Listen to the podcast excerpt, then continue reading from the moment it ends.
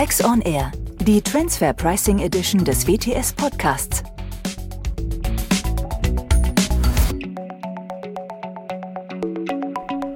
Herzlich willkommen zu Transfer Pricing auf den Punkt mit Professor Dr. Axel Nientim und mir, Andreas Riedel, heute zum Thema nicht frei von Rechtsfehlern. Servus Axel. Hallo Andreas, das hört sich ja nach einem spannenden Titel an. Was machen wir denn da? Ja, wir gucken uns an ein BFH-Urteil, das im letzten Jahr noch veröffentlicht wurde, und zwar das Urteil vom 9. August 2023, die Rechtssache 1R54-19. Man sieht 19, so es hat ein bisschen gedauert, bis der BFH zu einem Urteil hier kam und das auch veröffentlicht hat. Und jetzt guckt man sich's an und man entdeckt aus Verrechnungspreis, glaube ich, sehr, sehr spannende Dinge. Bevor wir uns die einmal angucken, magst du uns einmal durch den Sachverhalt in Kürze durchführen, der dem Urteil zugrunde liegt? Ja, das war eine Revision zu dem ähm, FG München-Urteil vom 26.11.2019. Da hat ein deutscher Steuerpflichtiger eine Schwester-Tochtergesellschaft äh, in Bosnien-Herzegowina gegründet und äh, hat dort, weil er sagte, diesen sehr arbeitsintensiven Produktionsschritt, den ich brauche, den kann ich in Deutschland wegen der hohen Lohnkosten nicht mehr durchführen, aber dort in Bosnien-Herzegowina schon. Ich will das aber auch nicht an einen fremden Dritten outsourcen, aus bestimmten innerbetrieblichen Gründen will ich da die Wertschöpfung sozusagen im Unternehmen halten und das auch geheim halten und äh, keine anderen davon erzählen. Und hat dann, ich sag mal, Vorprodukte dahin geliefert und der jetzt im, glaube ich, allen Verfahren unstreitige Lohnfertiger in Bosnien-Herzegowina hat die Waren dann verarbeitet, wohl sehr lohnintensiv, aber eben auch mit Know-how des Auftraggebers es ist auch praktisch die gesamte Menge des bosnien-herzegowinischen, oh Mann, wer ist das eigentlich? Lohnfertigers an den Auftraggeber in Deutschland äh, geliefert worden. Der hatte also keine eigenen signifikanten Kunden.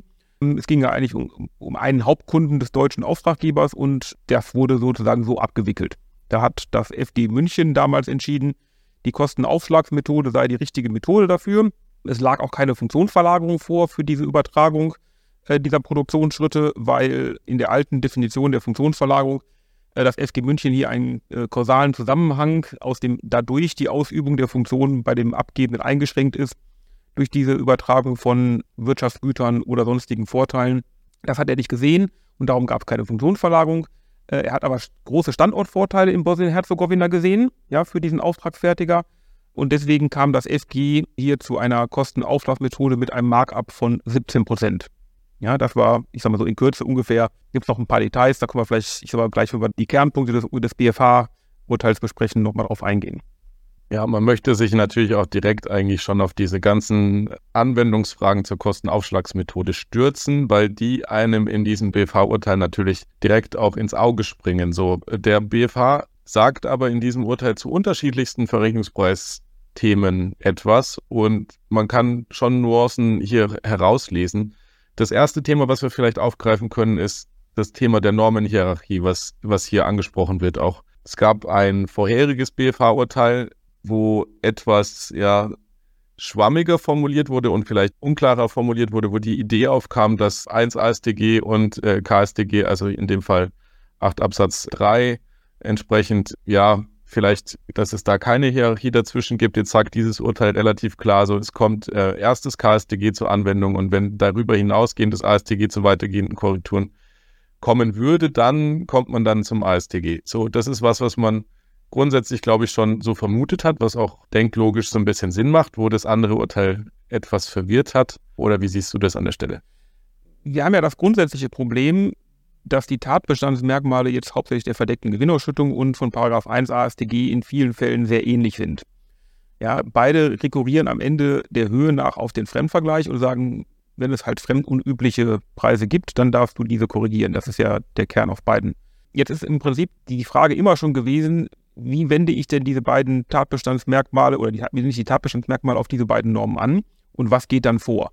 Die bisherige herrschende Meinung war eigentlich, und so auch die Sicht der deutschen Finanzverwaltung, aus dem Wort unbeschadet anderer Vorschriften in 1 AStG kann ich herauslesen, dass verdeckte Gewinnausschüttung, verdeckte Einlage oder ähnliches vorgeht und erst dann der 1 AStG anzuwenden sei, wenn denn, ich sag mal, darüber hinaus überhaupt eine Korrektur noch möglich ist.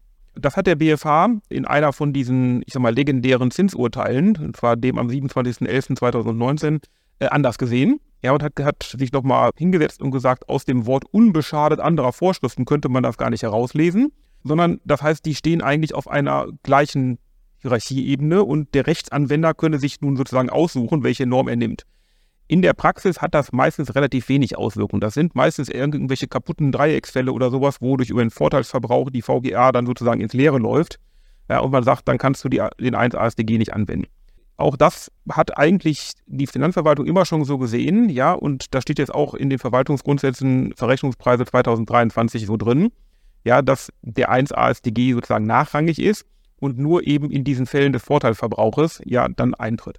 Der BFH hat nun hier entschieden, dass spätestens seit der gesetzlichen Änderung, wo eigentlich der Gesetzgeber auf der Rechtsfolgenseite klargemacht hat, dass eben weitergehende Berichtigungen dann hiernach äh, durchzuführen sind, es eindeutig ist, dass der 1 ASDG an zweiter Stelle kommt nach der VGA. Das hatten wir immer schon gehofft. Wir waren ein wenig verunsichert durch die zwischendurchige Änderung der Rechtsprechung. Jetzt hat der BFH das zumindest für alle neuen Fälle nochmal klargezogen. Also die Reihenfolge ist erst VGA prüfen, dann 1 ASDG prüfen und schauen, ob das denn zu weitergehenden Berichtigungen führt.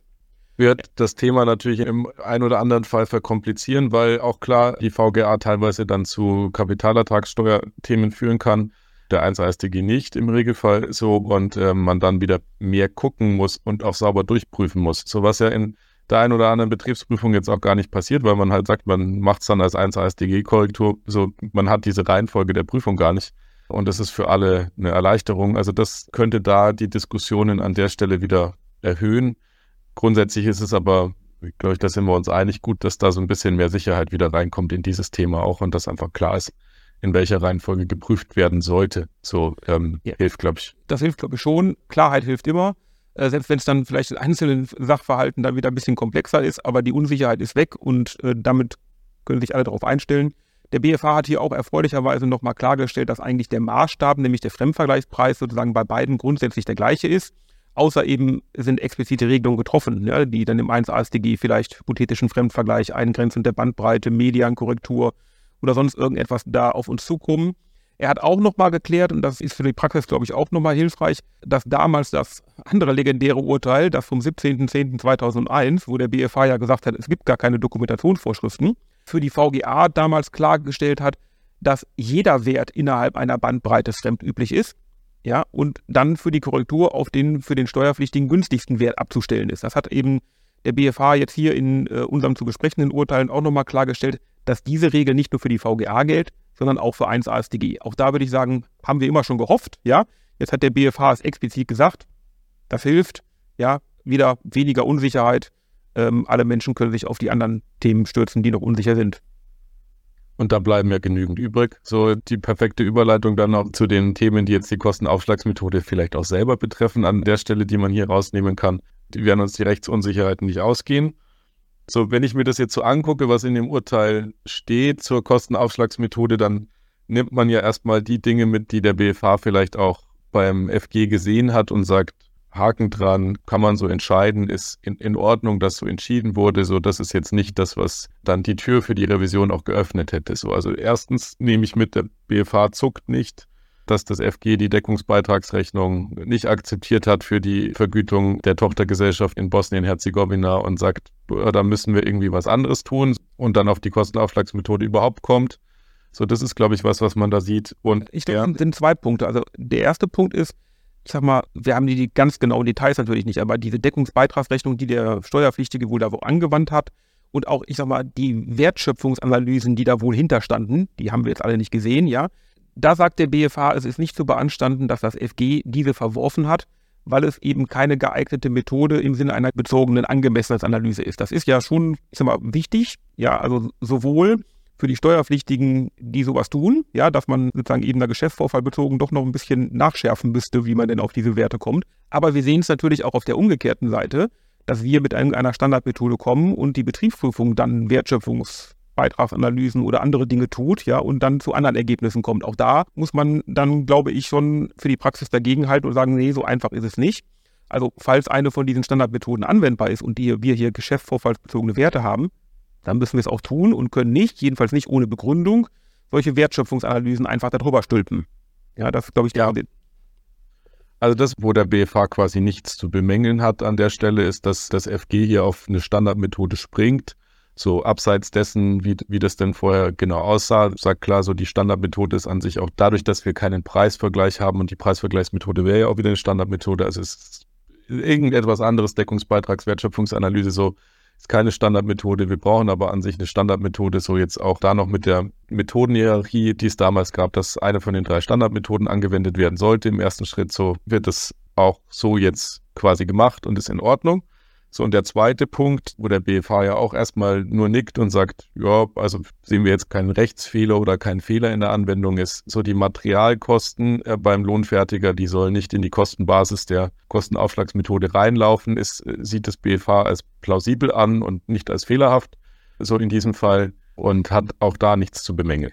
Genau, und das ist für die Praxis natürlich schon eine entscheidende Frage, weil also bei der Kostenaufschlagmethode offenkundig haben wir da zwei sozusagen Variablen. Das ist die Bessungsgrundlage, also welche Kosten beaufschlage ich und dann der Aufschlagsatz mit welchem Aufschlag.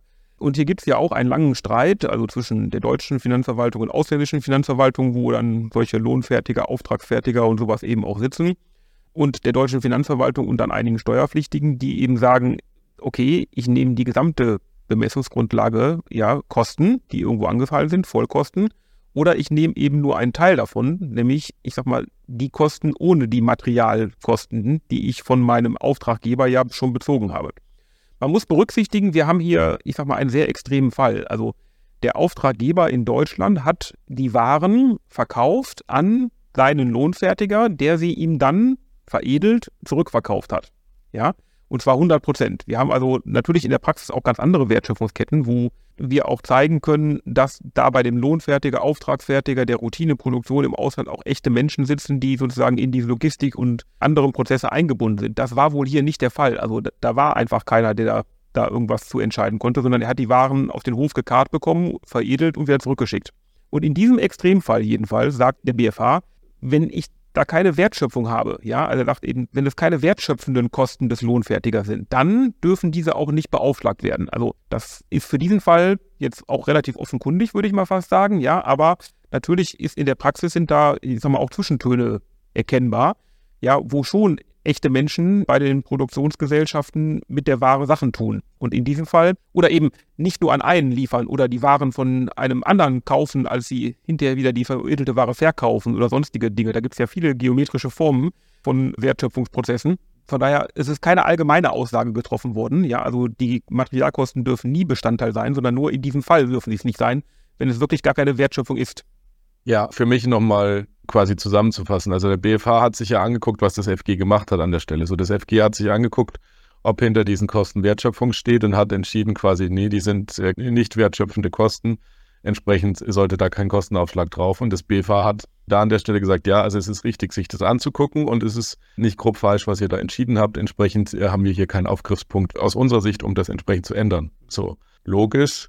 Die Frage ist, wo die Grenzen wären. Also wäre das jetzt schon eine Grenze, wenn das FG sich das nicht angeguckt hätte, dass man sich das angucken muss. So würde behaupten, insofern, wo das, wo das so klar ist, wie es in dem Fall wirkt, mit dem, was wir an Informationen haben, wahrscheinlich so. Macht in, in der Praxis mit Sicherheit Sinn, sich weiterhin anzugucken, was sind denn wertschöpfende Kosten und was nicht und wo gehört ein Aufschlag drauf und wo nicht.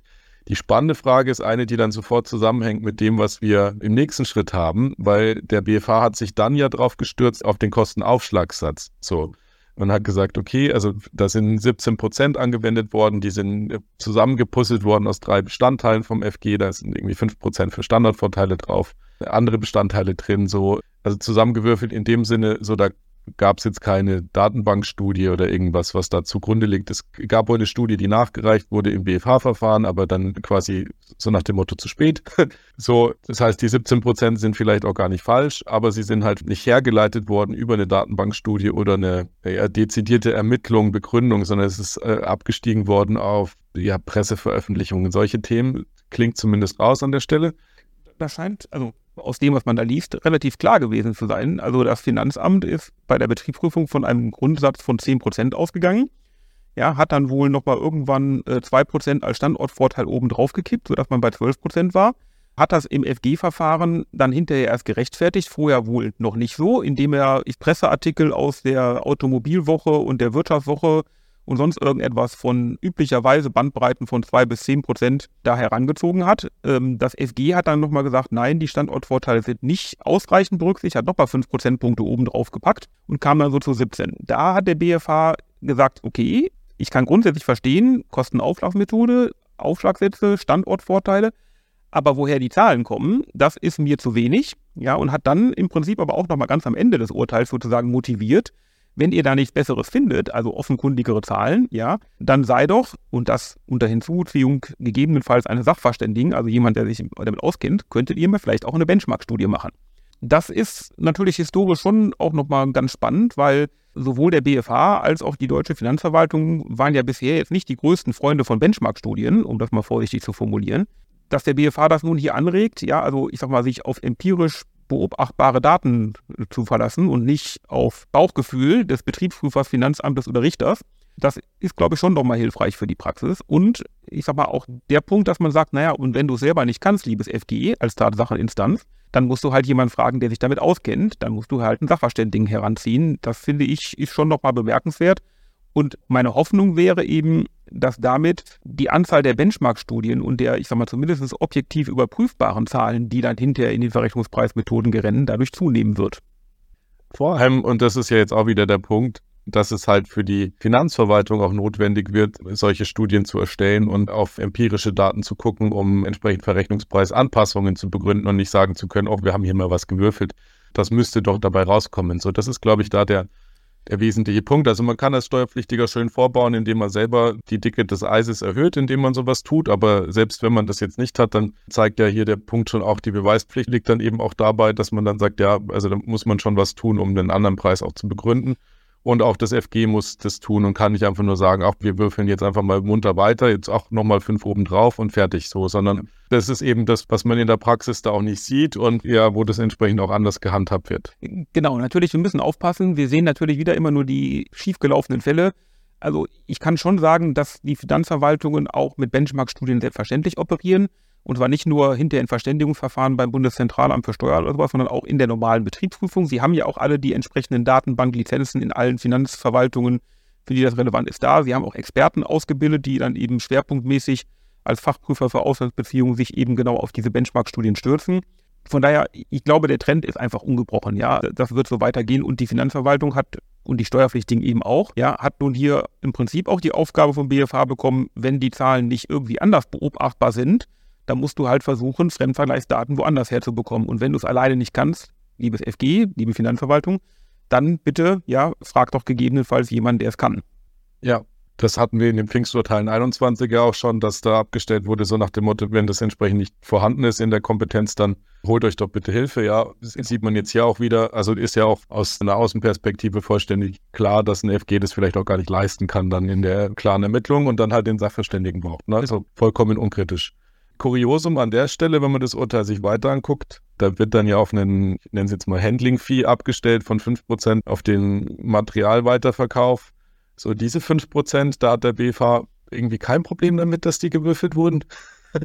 Ja, wie gesagt, wir kriegen ja immer nur einen Teil des Sachverhaltes mit. Ich weiß nicht, inwieweit aus den Unterlagen irgendwo hervorging, dass es zumindest irgendeine Begründung für diese 5% war, gab am Ende, klar, hat der BFH auch gesagt, ich sag mal, mit meinem gesunden BFH-Bauchgefühl vielleicht, irgendwas zwischen 5 und 10 passt schon, 17 ist aber relativ weit weg davon. Das musst du genau begründen, die 5 vielleicht nicht so. Darum ist es vielleicht aus denklogischen Gründen jedenfalls nicht angreifbar, was das FG hier gemacht hat. Da bin ich jetzt sozusagen zu weit weg von dem tatsächlichen Geschehen zwischen den ganzen Gerichten der Finanzverwaltung und dem Steuerpflichtigen. Ja, wenn man so drauf guckt, sage ich auch, bisher habe ich keine Begründung für die 5 gefunden, gebe ich dir vollkommen recht, Andreas. Ne? Ähm, aber man muss bedenken, wir sehen ja auch nur die Spitze des Eisberges. Also man hätte auch sagen, auch diese 5% Handling-Fee, also für die Lieferung der Waren an den Bosnien-Herzegowina Auftragsfertiger, mhm. hätte man noch empirisch näher begründen müssen. Ja, vielleicht war es aber auch, ich sag mal, der Höhe nach dann hinterher im Prinzip gar nicht so entscheidend, wie viel das eigentlich war. Ne? Also ob dann nur 5 oder 4% oder 6 ist vielleicht auch dem Steuerpflichtigen gar nicht so wichtig gewesen. Von daher hat er vielleicht auch gar nicht besonders angegriffen. Kann auch sein. Ja. Achtung, wir werden in der kommenden Folge uns auch nochmal ein anderes BFA-Urteil angucken und was ein anderes Gericht damit gemacht hat. Und diese Ungenauigkeiten in der Nuancierung bei kleinen Prozentsätzen ist da vielleicht was, was dem BFA auch nicht zu gut zu Gesicht gestanden hat. Also von dem her mag ich da einmal quasi ein bisschen teasern auf das, was wir da vielleicht an der Stelle dann besprechen. Es fällt einem auf, wenn man das sich anguckt. Und also mir ist es ins Auge gesprungen, dir glaube ich auch, dass man sich da schon fragt, warum da mit zweierlei dann entsprechend gemessen wird. Ich kann es objektiv aus dem, was veröffentlicht wurde, nicht erkennen, warum dem so ist. Und es ist nicht ganz nachvollziehbar, so zumindest für mich in. Das stimmt. Ich würde jetzt aber auch sozusagen aus einer praktischen Sicht Sachen sagen, ja, wir haben natürlich diese Bauchgefühle, eben auch bei mir aus Erfahrung Klar. und tausende von Benchmarks in den letzten 25 Jahren, wo ich jetzt auch behaupten würde, wahrscheinlich kriegt man so eine Handling-Fee von 5% auch in die meisten Benchmarks rein. Das zeigt einfach die Empirie bisher. Von der Historie oder sagen wir von der Entstehungsgeschichte, warum wurde das nicht angegriffen? Ja, da bleiben Unsicherheiten. Vom Ergebnis würde ich sagen, ist es wahrscheinlich nicht so weit weg, wohingegen 17 Prozent auf die Vollkosten für so einen Auftragsfertiger, das ist auch mit so einer Benchmark nicht ganz so einfach hinzubekommen ich weiß, wo, wo, du hin willst, aber dadurch, dass, also Vollkosten ist ja die Frage an der Stelle, wenn du die Materialkosten rausnimmst. So, also von dem her, ich bin mir da gar nicht sicher, ob der Vergleich so, ob das so funktioniert. So, jetzt haben wir mit dem Urteil uns ja schon relativ lange beschäftigt. Einen Nugget habe ich noch, was wir, glaube ich, noch kurz ansprechen sollten. Der BFH sagt an der Stelle, und es geht ja jetzt noch nicht um die Revision zum FG Niedersachsen so, sondern wir sind ja noch beim FG München, aber er sagt trotzdem schon mal was zu Funktionsverlagerungen und er sieht sich da irgendwie in der Position, da kurz etwas anzumerken, was, glaube ich, sehr interessant ist. Also einerseits sagt er ja, also ich meine, Funktionsverlagerung hat das FG geprüft so, hier eine Anmerkung von Seiten des BFH und das finde ich, glaube ich, sehr interessant. Es wird ja momentan dann sehr, sehr, sehr viel auf die sonstigen Vorteile abgestiegen und das, was da so, wie so sonstige Vorteile und Chancen und Risiken eventuell Funktionsverlagerungen auslösen. Und da verweist der BFH auf dieses kleine Wörtchen organisch, was da bei der Funktionsdefinition sich befindet dass es die Funktion ein organischer Teil äh, sein muss, kein Teilbetrieb sein muss, aber ein organischer Teil des Unternehmens sein muss. Und äh, sind nicht Organe immer, haben die nicht immer eine gewisse Größe und Selbstständigkeit? Also von dem her, glaube ich, ist das schon eine hilfreiche Anmerkung für diese Funktionsverlagerungsdebatten. Auf jeden Fall. Also wir haben ja zwei Probleme. Also wir haben Funktionsverlagerung ist nicht eindeutig definiert. Ja, wie setzt sich zusammen aus den beiden Begriffen Funktion und Verlagerung. Wir stürzen uns meistens auf den Teil der Verlagerung, wo ja dann die Funktionsverlagerungsverordnung hier die alte Version sagt, wenn ich also Wirtschaft, Güter und sonstige Vorteile sowie die Chancen, Risiken übertrage, zur Nutzung überlasse, und dann kommt es damit, also sozusagen eine kausale Verknüpfung, dass übernehmende Unternehmen die Funktion ausüben kann, die bisher das übergebende Unternehmen ausgeübt hat und dadurch die Funktion bei mir eingeschränkt ist. Ja, da lesen viele, so auch das FG München, eine kausale Verknüpfung heraus, dass sozusagen das ursächlich sein muss, dass die Funktion bei mir eingeschränkt ist. Das FG hat gesagt, das ist ja gar nicht so weil die Funktion wäre auf jeden Fall eingeschränkt worden, weil ich mit den deutschen Lohnkosten gar nicht mehr wettbewerbsfähig war und darum das sowieso weg gewesen wäre. Ja? Vielleicht dann nicht bei mir, sondern bei einem Dritten. Daran hat der BFH Zweifel, ob das so ist, sagt er, muss ich aber auch gar nicht mir genau anschauen, denn ich steige sozusagen schon vorher ein, nämlich bei der Frage, was ist eine Funktion? Und auch die Funktion ist ja gar nicht definiert. Wir haben, oder sagen wir, nicht exakt definiert, weil, wie sagt, die Funktionsverlagerungsverordnung sagt ja auch nur, ist eine Geschäftstätigkeit aus der Zusammenfassung gleichartiger betrieblicher Aufgaben, die von bestimmten Stellen oder Abteilungen eines Unternehmens erledigt werden, so ungefähr. Da frage ich mich ja auch immer, wann ist denn keine Funktion gegeben? Ja, also, weil Geschäftstätigkeit, ich denke mal, alles, was ich da so jedenfalls in einer Kapitalgesellschaft tue, ist wahrscheinlich eine Geschäftstätigkeit. Ist das dann eine betriebliche Aufgabe? Wahrscheinlich auch alles, was ich mache, ist eine betriebliche Aufgabe. Sie muss aber so zusammengefasst werden, dass sie, ich sag mal, bestimm von bestimmten Stellen oder Abteilungen eines Unternehmens durchgeführt werden. Meine Frage ist immer, in meiner Axel Nientim Steuerberatungsgesellschaft mit zehn Mann, die es nicht gibt, ja, aber da darf jeder einkaufen. Ich habe gar nicht bestimmt, wer Einkauf macht. Ist das dann keine Funktion mehr Einkauf, weil ich keine bestimmte Stelle oder Abteilung dafür habe? Das macht gar keinen Sinn, ja. Aber auch der Rest ist natürlich nah an der Esoterik von der Be Bestimmung des Funktionsbegriffes. Darum wenn man den nächsten sozusagen Satz liest, ist, sie muss ein organischer Teil eines Unternehmens sein, ohne Teilbetrieb und so weiter. Jetzt habe ich da auch immer so ein bisschen Probleme mit diesen biologischen Analogien im Steuerrecht, ja. Wie du schon sagtest, organischer Teil, das muss ja wahrscheinlich irgendwas halbwegs Wichtiges sein, ne? Also auf die meisten meiner organischen Teile würde ich ungern verzichten oder sie verlagern, ja. Also außer der Niere für nahe Angehörigen wäre ich eher zurückhaltend. Also es muss schon irgendetwas sein, was besondere Bedeutung für den zurückbleibenden Organismus hat hat der BFH aber auch hier sich gar nicht so intensiv zu ausgelassen, sondern er hat eigentlich ja nur gesagt, ich als BFH sehe die Produktion für einen Kunden, so war das wohl, ja, sehe ich nicht als organischen Teil des gesamten Unternehmens ab. Hat auch nicht auf den, ich nenne es jetzt mal Bauerntrick, die die Finanzverwaltung ja immer versucht, dass er gesagt hat, es muss organischer Teil beim Abgebenden oder beim Aufnehmenden sein, weil die Produktion eines bestimmten Produktes für einen Kunden bei dem Auftragsfertiger oder Lohnfertiger in Bosnien-Herzegowina ist natürlich ein organischer Teil, weil der macht ja nichts anderes, ne? sondern hat hier schon auf den Abgebenden abgestellt und gesagt, nur für einen Kunden ist für mich kein organischer Teil. Das ist, glaube ich, nochmal ein wichtiger Punkt. Also, wie du schon sagtest, ja, gar nicht so sehr bei der Verlagerung, ne, Wirtschaft, Güter, sonstige Vorteile und oder und diese ganzen Dinge, die wir da immer tun, sondern vorher schon, ist es überhaupt eine Funktion. Und da, ja, muss man jetzt eben schon nochmal sich überlegen, was ist eigentlich ein organischer Teil? Der BFH hat hier nicht gesagt, wann er organische Teile sieht und wann nicht. Er hat nur gesagt, in diesem speziellen Fall sehe ich keinen organischen Teil, darum Ende der Funktionsverlagerung. Aber, sozusagen Ausgangspunkt zurück, das FG, an den das zurückverwiesen wurde, müsste jetzt überprüfen, ob nicht doch eine verdeckte Gewinnausschüttung vorliegt, weil ich nämlich hier zum Beispiel den Kundenstamm an diesem einen Kunden, ja, an den Auftragsfertiger, Lohnfertiger nach Bosnien-Herzegowina übertragen hätte und dann, wenn ich das getan habe, ob hier ein fremdübliches Entgelt hätte für bezahlt werden müssen. Punkt. Spannend. Ja, ich meine, das ist ja fast schon ein Hobby von uns, dass wir aus Urteilen was rauslesen. Es geht jetzt wieder zurück ans FG München, die Außenstelle Augsburg, äh, so um da jetzt einmal zu gucken, zu welchem Urteil man dann kommt. Sind wir gespannt, was da so passiert und was man da vielleicht dann noch zu lesen bekommt. Für uns ist, glaube ich, die Kaffeesatzleserei mit diesem Urteil erstmal abgeschlossen. Entsprechend war es das mit Transfer Pricing auf dem Punkt. Das war eine lange Folge. Ja, das war eine relativ lange Folge von Transfer Pricing auf den Punkt, aber viele Punkte heute, auf die wir gekommen sind.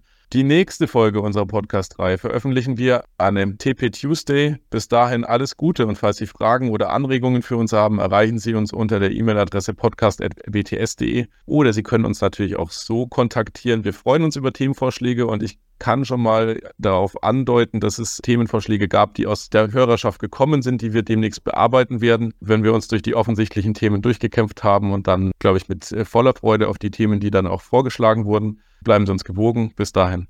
Tschö.